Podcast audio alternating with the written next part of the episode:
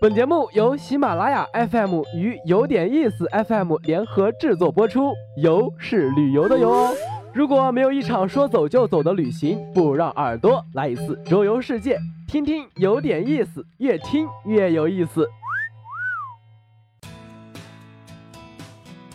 已经到了上海，怎么能不去田子坊看一看呢？哼哼，在城市里待得太久，习惯了千篇一律的高楼大厦，你是不是偶尔有点想念小时候那些和邻居家孩子玩闹过的小弄堂？天还没黑透，家家户户的窗户渐渐亮起灯来，每一户人家飘来不同的饭菜香气。嗯嗯。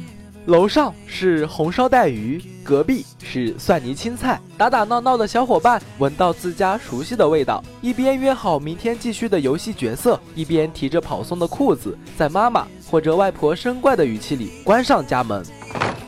门外昏黄的路灯下，还留着几颗不知被谁忘记的玻璃弹珠。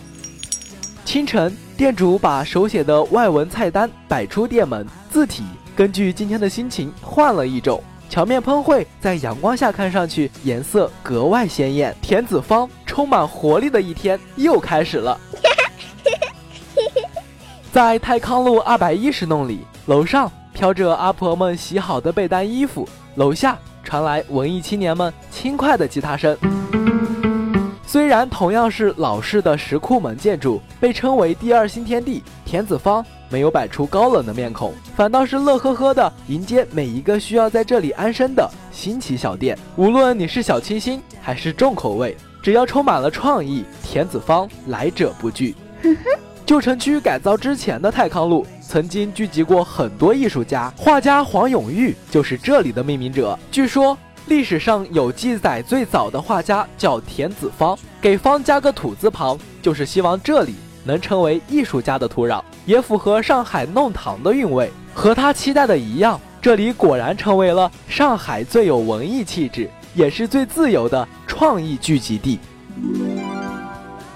错身而过的每一个人，脚步都不由自主地慢下来，想看看这边的复古眼镜，或者那边的手绘背包。店主人就站在门口，和买菜回来的阿姨有一搭没一搭的聊天。楼下的咖啡刚刚煮好。阳台上摆弄花草的大叔也放下了水壶，行走在田子坊里，似乎普通的日常生活也变成了艺术。不知道哪个瞬间，你就会被扫街的摄影师留在镜头里，成为别人眼里的一道风景。